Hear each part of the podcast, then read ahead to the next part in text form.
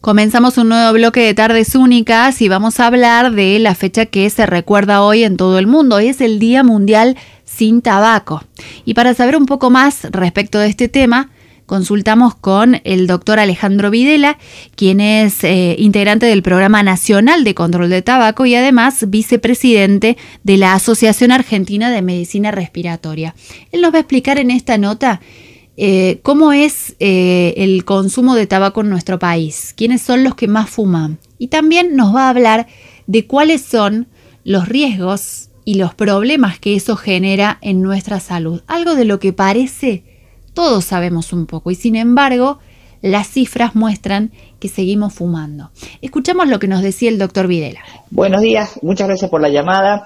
No, primera cosa es recordar Argentina es un país que gracias a, los esfuerzos que se han ido logrando en el tema de políticas públicas de control de tabaco ha ido disminuyendo la cantidad de fumadores a lo largo de los años y desde las primeras estadísticas de hace 10 años ha bajado bastante la proporción de, adultos fumadores. Eso está más o menos en este momento, 22,5% de los adultos en Argentina siguen fumando, pero usan una cantidad bastante menor, lo cual es un, un, dato bastante alentador.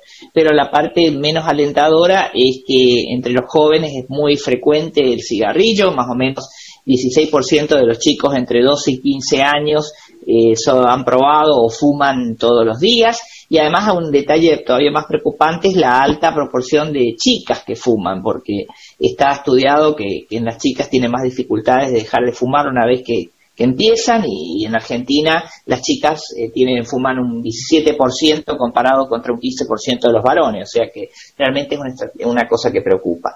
Digamos que va, hay muchas cosas alentadoras, pero nos falta todavía mucho recorrido por hacer. Está estimado que todavía siguen falleciendo 40.000 argentinos por año por las consecuencias de fumar, o sea que todavía tenemos un largo proceso para conseguir disminuir que la cantidad de gente eh, perjudicada y, y que fallece por el cigarrillo disminuya.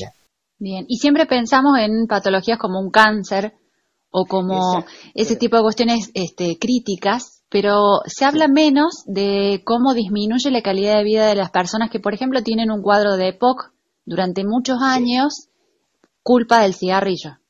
Sí, exactamente. Acá en Argentina está estimado que hasta un, un 12% de los adultos mayores de 14 años tienen EPOC y realmente es una carga muy importante de enfermedad. Como usted bien decía, el EPOC a veces es una enfermedad que hoy en día con los tratamientos farmacológicos es menos frecuente que fallezca la gente por EPOC precozmente, pero sí son años que pierden porque necesitan, se limita la capacidad de hacer actividad física, se limita la capacidad de realizar las actividades cotidianas, muchas personas requieren oxígeno domiciliario y además tienen mayor riesgo de, complicaciones graves, que a lo mejor sobrevivan, pero sobreviven con necesidad de rehabilitación o con limitaciones importantes. Ahora lo, vemos mucho con la COVID, ¿no? O sea, las personas que tienen EPOC tienen un riesgo muy significativo de tener enfermedad grave por COVID y eso es una cosa que a veces se nos pasa por debajo del radar cuando tratamos de, de, pesar el impacto que tiene el cigarrillo en la gente. ¿Qué otro tipo de problemas provoca el cigarrillo en la salud? Bien, el primero que ahora me acordaba justamente, la OMS lo recuerda este año para el Día Mundial del Tabaco, que es hoy, y que el, el fumar lleva un 40% de aumento de riesgo de peor evolución de la COVID. O sea que ya es una nueva eh, problema. duplica las posibilidades de riesgo y de mala evolución de, la neumonía bacteriana y de la gripe. También este, produce un aumento muy significativo de la enfermedad cardiovascular, el infarto de miocardio, el accidente cerebrovascular, la obstrucción periférica de los vasos. Y a veces hay cosas que por ahí uno no, no tiene tan en cuenta. Por ejemplo, en gente joven, una disminución muy significativa de la fertilidad, una disminución muy significativa, un aumento significativo de las lesiones meniscales, por ejemplo, un aumento eh, significativo del riesgo de cataratas, un aumento significativo de diabetes mal controlada, hay muchas cosas eh, adicionales que por ahí prácticamente ningún, ningún organismo, ningún órgano del cuerpo zafa de los efectos negativos del cigarrillo y no hay ninguna condición de salud que mejore por el hecho de fumar. O sea que realmente eh, perjudica prácticamente toda la evolución de todas las enfermedades. Sin ir más lejos, las enfermedades reumáticas como la artritis reumatoidea andan peor cuando una persona fuma. Y los cánceres no directamente causados por el cigarrillo, como puede ser el cáncer de mama, andan peor cuando la persona fuma. Claro, es decir, que genera un deterioro invisible quizás en nuestro organismo hasta que surge alguna patología y se expresa y ya está muy dañado el organismo. Exactamente, un ejemplo muy típico es la EPOC. La EPOC porque la dificultad respiratoria se va instalando lentamente a lo largo del tiempo y es como cuando a usted está en una habitación oscura y le van bajando la luz de a poco. Usted se va acostumbrando a ver cada vez con menos luz, pero no se da cuenta de que está viviendo oscuras. Y eso es lo que ve, por ejemplo, la persona que tiene enfermedad pulmonar obstructiva y también las personas que tienen insuficiencia cardíaca, por ejemplo, también se les va instalando de a poco.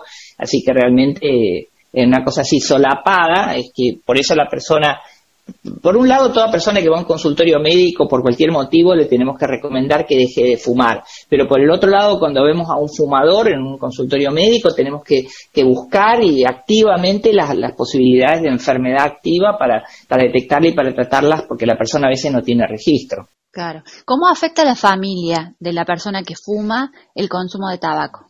Eso es muy importante la pregunta porque está desde hace muchos años descrito lo que le llamamos el humo de segunda mano, que antes le llamábamos tabaquismo pasivo, que es el impacto que producen los convivientes de las personas que fuman, en particular de los chicos. Los chicos tienen un riesgo muy aumentado de em, otitis media aguda, de bronquitis, de neumonía y de desarrollar asma o enfermedades reobstructivas de los pulmones a lo largo del tiempo cuando conviven con un fumador. Y por más que el fumador tome la precaución de irse a fumar afuera, que es la precaución mínima que tiene que tomar un fumador conviviente. Acá en Argentina, hasta un, cuarto de las personas que conviven con fumadores dicen que están expuestas al humo de tabaco de esos fumadores. Aunque se tome esa precaución de fumar afuera, sin embargo, eh, las partículas siguen este, dando vueltas en el, en el aire y terminan afectando a las personas. Eso le llamamos el humo ya no de segunda mano, sino humo de tercera mano, porque el, el humo son partículas que caen y que se depositan en todas partes, en la ropa, en los muebles, en los automóviles, en el, en el, en el acolchado del automóvil, y eso hace que, los chicos en particular estén expuestos a esas partículas tóxicas, aun cuando no estén al lado de la persona que fuma en el mismo momento. Claro. ¿Ha servido, doctor, para tomar un poquito más de conciencia el tema del COVID y que se hablara de que las personas que fuman lo pasan peor? Porque uno piensa cuál es la estrategia a esta altura del partido en el que ya la mayoría conocemos el daño que provoca en mayor o menor medida, pero lo conocemos, el daño que provoca el cigarrillo. Los propios fumadores tienen en la etiqueta las fotos del deterioro del cuerpo y sin embargo es algo que no deja de ocurrir. Eh, ¿Cómo se piensa una estrategia para promover la vida sin tabaco? Bien, bueno, tenemos que seguir insistiendo en, el conocimiento de la, de la enfermedad, pero es real con lo que usted decía, el 70% de los fumadores en Argentina saben que el cigarrillo hace mal y este, ahora eh, las advertencias sanitarias, como usted dice, se renuevan anualmente y vamos a agregar una, advertencia sanitaria que hable del tema de la COVID para, avisar un poquito a la gente, para notificar, porque hay una estadística hecha en Argentina que mostró que el 58% de los fumadores no estaban preocupados por el hecho de, del riesgo de COVID, es decir, que no lo tenían como un riesgo asociado al hecho de fumar.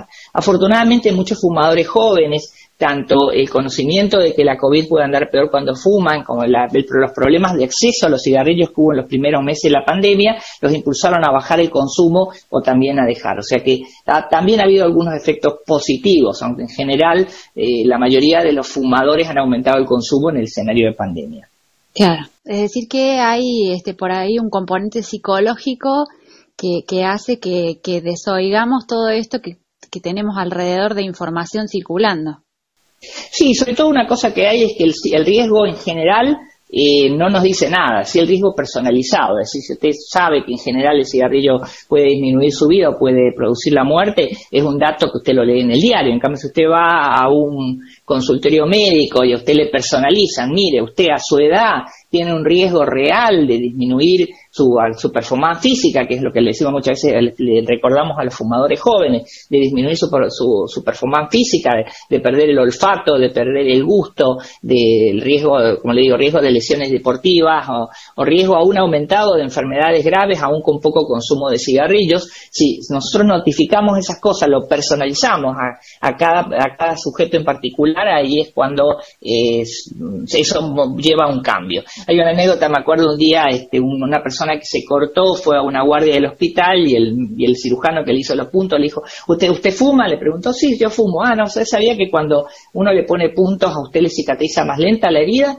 Y ahí el, la persona lo pensó y se fue un fumador que dejó de fumar. Después lo, lo, pudimos ver haciendo el tratamiento y fue porque el médico le dijo, en lo que parecía no tener ninguna relación con, con su consulta actual, le, movió eh, y le, le, personalizó el riesgo.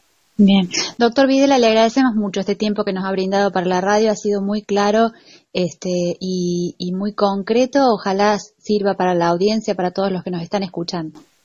Bárbaro, muchísimas gracias. Les recuerdo que hoy es un buen día para dar un paso en, definir un día para dejar de fumar, que puede ser el primer paso eh, para, moverse hacia adelante, o para ir pensando en, cómo hacer para poder dejarlo. Que busquen ayuda, que la pueden conseguir relativamente fácil a pesar del escenario de pandemia y que es muy probable que tengan éxito porque la mayoría de la gente que ha intentado dejar de fumar tiene éxito. El desafío está planteado, lo decía el doctor Alejandro Videla, podemos pedir ayuda, podemos conseguirla cerca a pesar de la situación de pandemia y me parece que el segundo dato tiene que ver con sentir personal el problema, ¿no? Con darnos cuenta de que diariamente va menguando nuestra salud el consumo de tabaco.